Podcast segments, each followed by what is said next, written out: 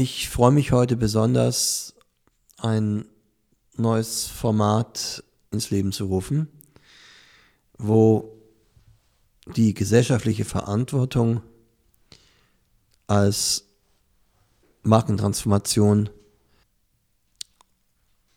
nachhaltig, ökonomisch und sozial eine gute Verbindung eingegangen ist. Eine Leistungssportlerin wird erzählen, wie sie mit einem persönlichen Schicksalsschlag wiederum zum Leistungssport gekommen ist und Herr Walter als Präsident des Stadtsportbundes Halle hier den Rahmen schafft, damit Sport auch den gesellschaftlichen und sozialen Mehrwert generiert, nicht nur für den Zusammenhalt innerhalb eines Gemeinwesens, sondern auch als Initiative in einer zunehmend digitalisierten, kodierten Welt, wo die Kreativität aller menschlicher Betätigung zu der Währung wird, die zukünftig nicht kodiert werden kann. Dazu wünsche ich Ihnen interessante Impulse, Inspiration und für Sie auch Ideen, wie Sie neue Formate schaffen, damit Kreativität als Währung genutzt werden kann für eine stärkere soziale Markenführung. Ich begrüße recht herzlich ähm, Herrn Walter. Walter ist äh, der Präsident des Stadtsportbundes in Halle seit vielen Jahren engagiert und äh, Anja Adler, Sportlerin des Jahres in Halle 2017, im Rahmen auch des Neujahrsempfangs am 13. Januar feierlich für sie auch sehr, sehr bewegend der Moment, entsprechend auch von allen mit viel Freude und auch äh, für dich, glaube ich, auch mit Überraschung ähm, nochmal prominent äh, in Erscheinung getreten.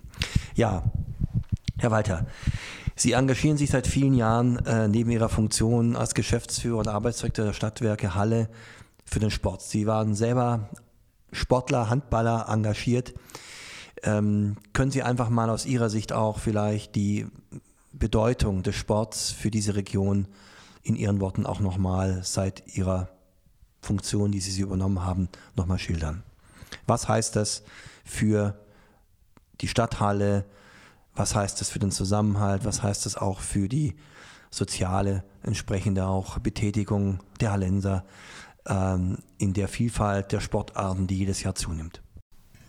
Ja, ähm, also zunächst einmal, wenn man mal von sich persönlich ausgeht, dann hat mir der Sport in meiner Kindheit und Jugend ähm, unheimlich viel gebracht und unheimlich viel ja, also für die, für die Lebensentwicklung, äh, für die persönliche Entwicklung sehr, sehr, sehr viel gebracht. So ein Mannschaftssport dann noch mal mehr, ja, weil man sagt, also zumindest war das für mich äh, ein Thema, was, was wichtig war.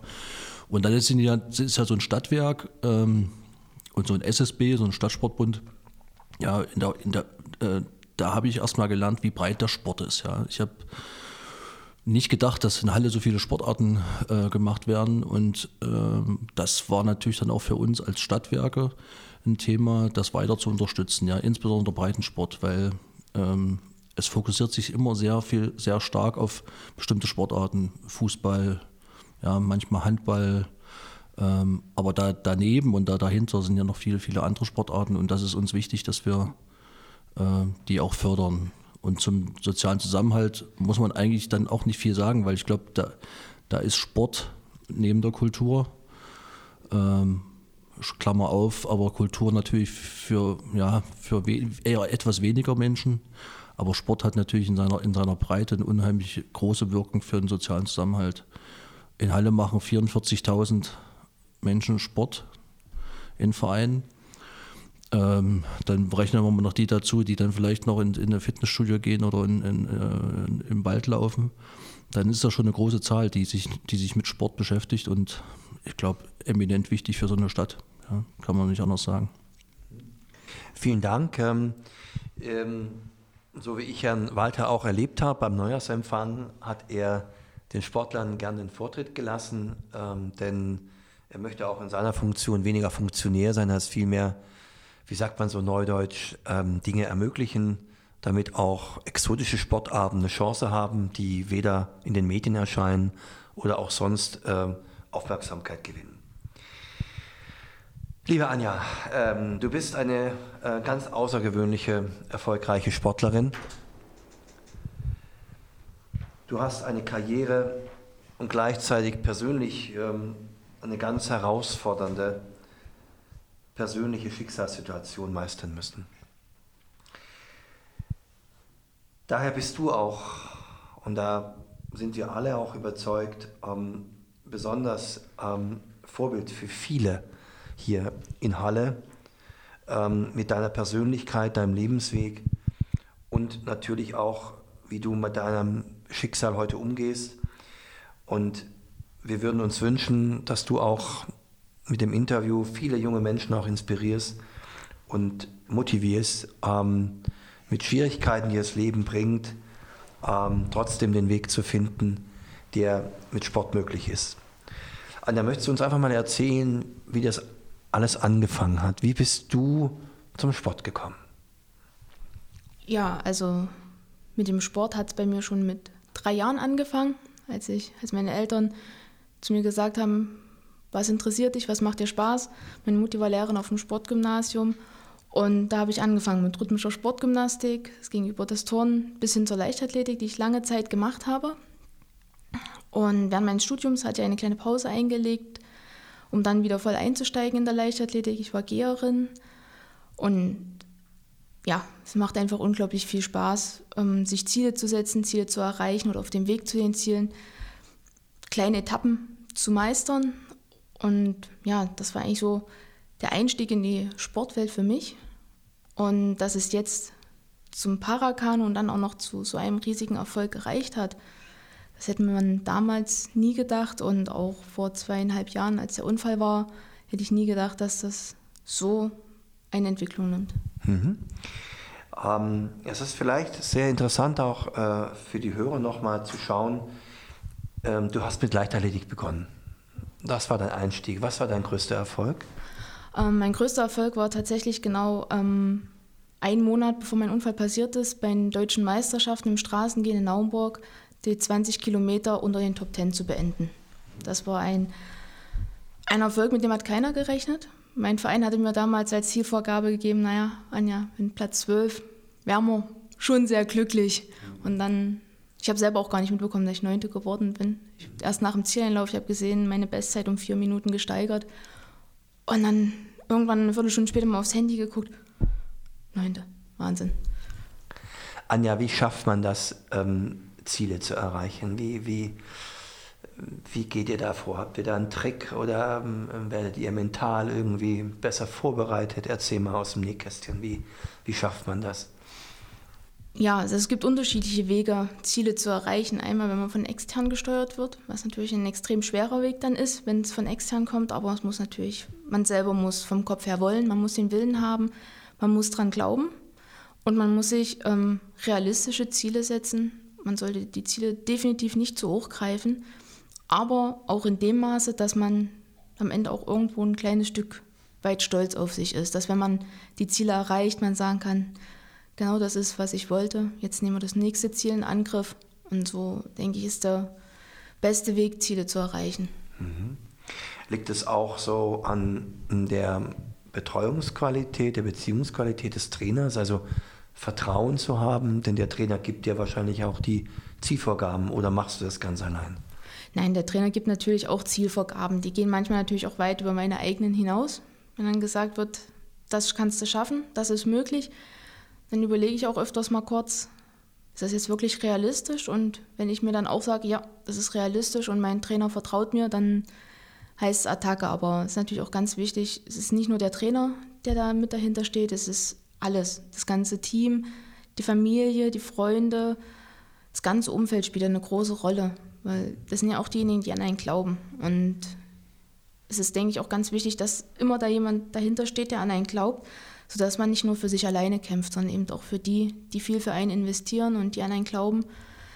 Ja, man geht eigentlich nie allein an den Start bei sowas. bei deinem größten Erfolg jetzt, wo du unter den ersten zehn warst, ähm, was ist da passiert? Kannst du noch mal den Lauf so rekapitulieren? Wie, wie hast du den Lauf noch mal im Kopf schon im Vorfeld durchgegangen? Wie läuft sowas? Wie, wie, wie schafft man so eine Leistungssteigerung? Ähm, obwohl ja die Trainer gedacht haben, naja, so im zwölften Platz bin ich zufrieden. Ähm, ja, den, die 20 Kilometer habe ich eigentlich noch ziemlich genau in Erinnerung gehabt. Ich hatte eigentlich davor eine relativ schlechte Vorbereitung, weil ich durch, mein, ähm, durch meine Doktorarbeit und auch durch Gesundheit lange Zeit davor nicht trainieren konnte. Und deswegen bin ich auch mit relativ geringen Erwartungen rangegangen an die Sache. Aber schon der erste Kilometer, als ich die Zeit auf der Uhr gesehen habe, oh, krass. Das hält, aber dann habe ich auch gedacht, das hältst du jetzt nicht die ganze Zeit durch und habe mich dann aber doch bis Kilometer 5 auf einem ähm, Level eingefunden, was mir ganz gut getaugt hat und was eben beim dem Straßengehen in Naumburg extrem von Vorteil ist, ist auch, dass sich viele Grüppchen finden. Und dann wurde ich mehr und mehr zum Grüppchenspringer, habe mir Gruppen rausgesucht, wo ich mich mal kurz erholt habe, bin dann zur nächsten Gruppe vor, um wieder ein bisschen Pace zu machen. Ja, und dann waren eigentlich so die letzten drei Kilometer, auf gut Deutsch gesagt, da wollte ich eigentlich nur noch sterben. Das tat so brutal weh. Ich habe mir gedacht, nee, 17 Kilometer hast dich jetzt hier so toll durchgequält. Du hast die Chance, so eine schöne Zeit zu erreichen. Und ja, dann muss man einfach Augen zu und durch. Und man hat die Ziele. Wenn man so kurz davor steht, ein Ziel zu erreichen, dann gibt man nicht auf. Gehört auch Quälen dazu? Also, um ein Ziel zu erreichen, muss man einfach auch mal richtig eine Durchstrecke durchhalten, durchstehen? Ein Stück weit schon, ja. Das muss. Ich denke, das ist nicht nur im Sport so, das ist überall so. Ähm, sicherlich ist das im Sport mehr körperlich betont, das Durchquälen. Aber ich denke, das ist eine Erfahrung, die macht man überall im Leben irgendwann mal. Und ja, das gehört zum Leistungssport auch dazu. Gerade eben, ich denke, das macht dann auch den Unterschied. Wenn man an so einen Punkt kommt, wenn man darüber hinausgehen kann und sagen kann, okay, das ist jetzt eine temporäre Phase, wo man sich quält, wo es leicht zu einer Folter ausartet. Aber dann hat man es geschafft und ist glücklich. Und das, denke ich mal, der wichtige Punkt. Hattest du auch mal Niederlagen ähm, in der Zeit? Ähm, und wenn ja, wie bist du damit umgegangen? Ja, Niederlagen hat man immer mal. Es geht, kann nicht immer nur bergauf gehen. Es wird irgendwann mal stagnieren Leistung. Es geht auch manchmal rückwärts. Und ich hatte genau in dem Jahr davor eine Phase gehabt, wo es kontinuierlich rückwärts ging. Von Training zu Training, die Zeiten wurden immer schlechter. Und da habe ich mich mit meinen Trainern zusammengesetzt, haben wir kurz analysiert, was könnte es sein, haben beschlossen, mal eine Woche mal kurz Sport Sport sein zu lassen, mal wieder durchzuatmen und das hat es am Ende dann auch gebracht. Das war dann einfach wirklich zu sehr vertieft in die ganze Sache, der Kopf hat blockiert und dem muss man sich klar sein, dass man, wenn man solche Phasen hat, man auch mal kurz aussteigen muss, drüber nachdenken, vielleicht auch mal andere Sachen in den Fokus bringen sollte und dann aber nochmal neu angreifen mit einem klaren Kopf. Wie würdest du so für den Erfolg hm, Gewichtung äh, mental und körperlich? Also körperliche Fitness, wie viel Prozent und wie viel mentale Fitness? So? Also ich würde sagen, das ist schon 50-50 eigentlich. Weil wenn der Kopf nicht mitmacht, wenn man sich selber blockiert, dann wird es auch vom körperlichen her extrem schwierig. deswegen würde ich schon denken, dass das sehr ausgewogen sein muss. Jetzt nochmal zu deinem dramatischen ja, Lebenserlebnis. Ähm, ähm, möchtest du darüber sprechen oder ja? Ja. Wie alt warst du? Vielleicht kannst du nochmal so ein bisschen äh, die Situation für dich auch ähm, nochmal reflektieren. Ja, das passiert, ich war 26, das ist jetzt etwa zweieinhalb Jahre her. Und eigentlich war das in dem Jahr ein Zeitpunkt, wo ich gedacht habe, es wird eigentlich das schönste Jahr meines Lebens. Es läuft gerade alles gut, es läuft von der Doktorarbeit, vom beruflichen her gut, Sport läuft super, alles, läuft, äh, alles ist super und dann wurde man doch ganz schnell mal auf den Boden der Tatsachen zurückgeholt und ziemlich unsanft, muss ich sagen, im wahrsten Sinne des Wortes. Ähm, ja, war ein tiefer Einschnitt. Am Anfang habe ich erst gar nicht dran geglaubt. Ach, ich habe gedacht, das wird schon. Im Fernsehen sieht man ja, wenn jemand querschnittsgelähmt ist, eine OP, noch eine OP, dann wackelt der große Zeh und alle freuen sich, alles ist gut. Im Krankenhaus hat man dann natürlich ganz anderes erfahren. Man hat gesehen, wie es enden kann und ich habe dann aber auch relativ schnell mitbekommen, wie viel Glück ich hatte. Ich bin vom ersten Lendenwirbel an querschnittsgelähmt, das heißt, ich kann meine kompletten Arme, meinen Oberkörper nutzen. Ich kann mich selber im Alltag ähm, betun. Ich kann auch wieder Auto fahren jetzt. Das können viele andere nicht. Und deswegen habe ich jede einzelne Kleinigkeit, die im Alltag zu meistern galt, auch jede Blüte im Garten, hat auf einmal so viel mehr Gewicht gehabt für mich, dass man im Prinzip ja ganz anders an alles herangegangen ist. Die Kleinigkeiten wurden auf einmal so extrem wichtig, kleine Erfolge umso wichtiger, was man doch, sag ich mal, im normalen Alltag vorher ganz schnell vergessen hat, so die Kleinigkeiten auch wertzuschätzen.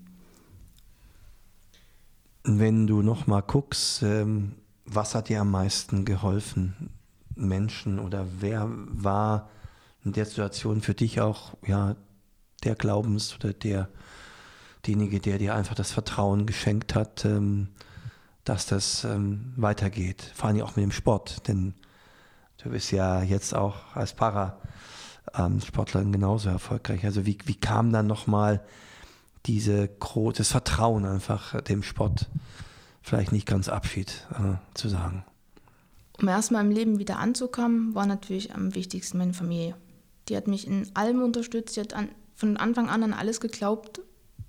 Die hat ja nie aufgegeben, mich immer motiviert, so viel investiert, dass ich auch, wenn ich nach Hause komme, wieder ein recht normales Leben habe. Und mit dem Sport, da steckt natürlich auch ganz viel die Familie dahinter. Bei mir hat aber den Impuls im Bergmannstrost, wo ich lag, der Matthias Neubert gegeben, der mich damals angesprochen hatte. Das war gerade das Jahr, wo sich Ivo Kilian aus meinem jetzigen Team für Rio qualifiziert hatte, für die Paralympischen Spiele.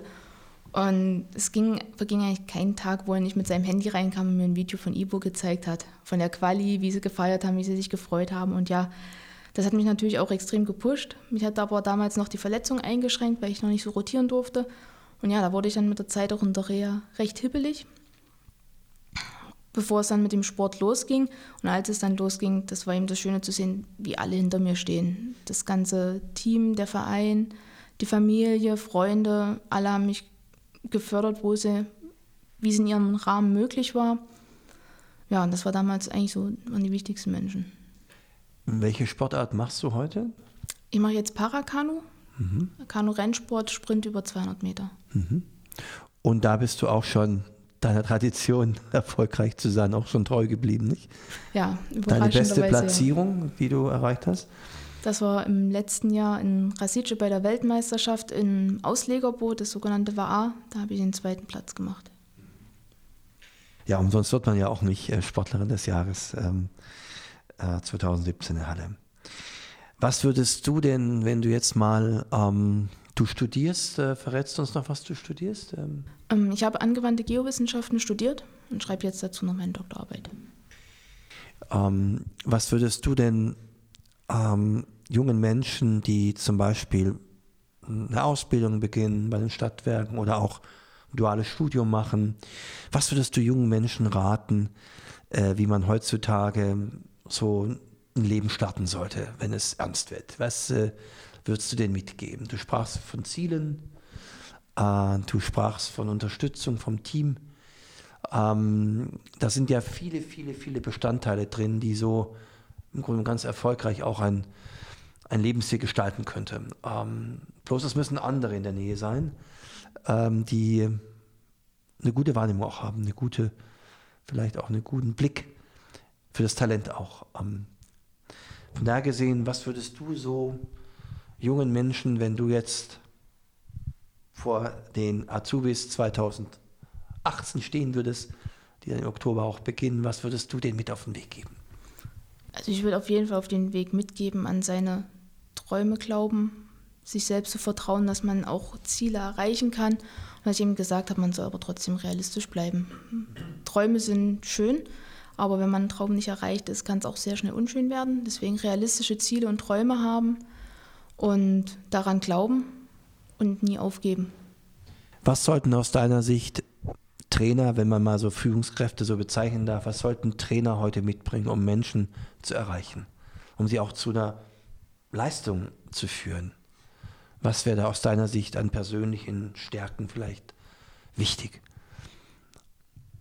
Ja, wie ich eben schon gesagt habe, der Glaube daran, dass man etwas schaffen kann und man muss auch selber was vorweisen, also nicht vorweisen können, aber man muss sagen, Beispiele bringen können. Man muss und zeigen der Trainer, können, welche Rolle hat der Trainer?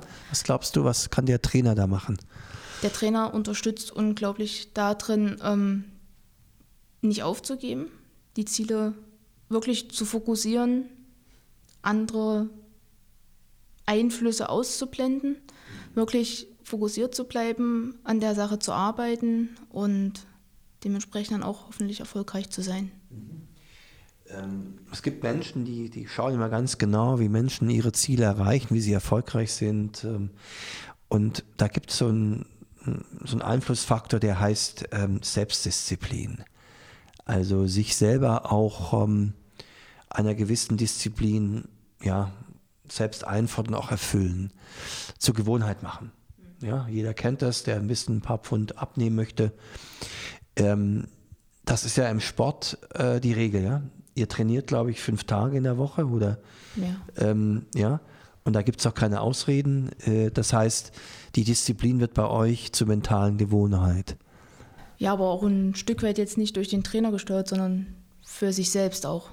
Weil man möchte ja auch selber den Fortschritt sehen und ja, wenn man Fortschritte sieht, dann motiviert das einen natürlich selber, dann ist das mit der Selbstdisziplin gar nicht so schwer, wenn man merkt, es geht weiter aufwärts und man darf sich halt nicht ins Bockhorn jagen lassen, wenn mal eine Stagnation ist oder wenn es mal kurze Schritte zurückgeht.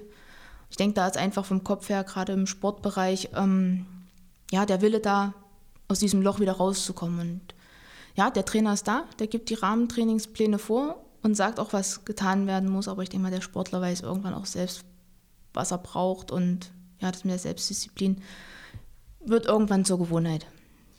Anja, Blick nach vorne. Ähm, wie wird das Jahr für dich 2018? Ähm, auch beruflich natürlich. Ich nehme an, du wirst irgendwann deine Promotion abschließen und dann ins Berufsleben starten. Vielleicht brauchen auch die Stadtwerke einen GU-promovierten Wissenschaftler. Ja, wie sieht's aus? Wie wird dein Jahr? Also im Moment läuft das ja sportlich an, da ich ja in meiner Doktorarbeit schreibe und leider noch keinen Job habe, kann ich mich voll auf den Sport konzentrieren. Das heißt, jetzt wirklich Vollgas geben. Es kommt im nächsten Trainingslager in Südafrika und dann gehen wir frisch gestärkt in die erste Nationalmannschaftsquali, die hoffentlich dann auch wieder positiv ausgeht und dann geht das Jahr im Prinzip so wieder los wie letztes Jahr mit Weltcup, Europameisterschaft, Weltmeisterschaft. Dadurch, dass jetzt auch ähm, im paralympischen Programm die, das Auslegerboot aufgenommen wurde, wird die Konkurrenz natürlich in diesem Jahr extrem ansteigen. Es werden neue Gesichter auftauchen, vielleicht auch alte Gesichter, die zwischendurch schon mal wieder aufgehört haben. Sportlich ist es also, ja, ist alles offen. Man hat seine Ziele, seine kleinen Träume für das Jahr, was erreicht werden kann. Aber man muss auch realistisch sein, wenn ich einen Job habe, wird es natürlich schwierig den Sport auf diesem hohen Niveau, wie ich ihn gerade betreibe, weiterzumachen. Schön wäre es natürlich, wenn sich das super kombinieren ließe, Sport und Beruf. Das wäre eigentlich so meine Wunschvorstellung. Wäre richtig gut. Ja, und dann werden wir sehen, was in dem Jahr noch alles passiert. Ich bin relativ offen dafür. Ich habe mir mehrere Pläne für das Jahr zurechtgelegt, sodass, wenn ein Plan vielleicht nicht klappt, der andere auf jeden Fall sticht. Möchtest du noch äh, Richtung Stadtschutzbund irgendwas sagen? Also war das für dich wichtig? Also wie hast du SS, den SSB kennengelernt? Wie, wie hast du Kontakt bekommen? Wie, wie war der Zugang dazu? Ja, der Stadtsportbund ähm, ebnet ja einem hier auch den Weg in die Vereine, die Betreuung der Vereine. Das ist, denke ich mal, die wichtigste Grundlage auch in der Stadthalle. Und ja, Kontakt im Prinzip von Beginn an ist man im Stadtsportbund mit inkludiert. Zwar jetzt nicht in den oberen Bereichen, aber jeder in seinem Verein leistet ja auch irgendwo Beiträge und ähm, nutzt auch sehr schön die Angebote, die es in Halle gibt. Und von daher ist in Richtung Stadtsportbund eben auch mal, noch mal ein großes Kompliment auszusprechen, weil ohne diese Förderung hier in der Stadthalle, denke ich, wäre das so in der Art nicht möglich. Das ist ein wunderbares Schlusswort, Herr, Walter. Klasse, vielen Dank. Ähm, und ähm, ich möchte allen Beteiligten wirklich für dieses Engagement danken. Und ich glaube, du bist wirklich ein Vorbild für viele Sportler, aber auch für viele Mitarbeiter. Mein Name ist Roald Musbach ähm, von der Contas und wir beschäftigen uns äh, intensiv mit der Entwicklung von Mitarbeitern, von Menschen, von Kulturen in der spannenden Zeit zurzeit.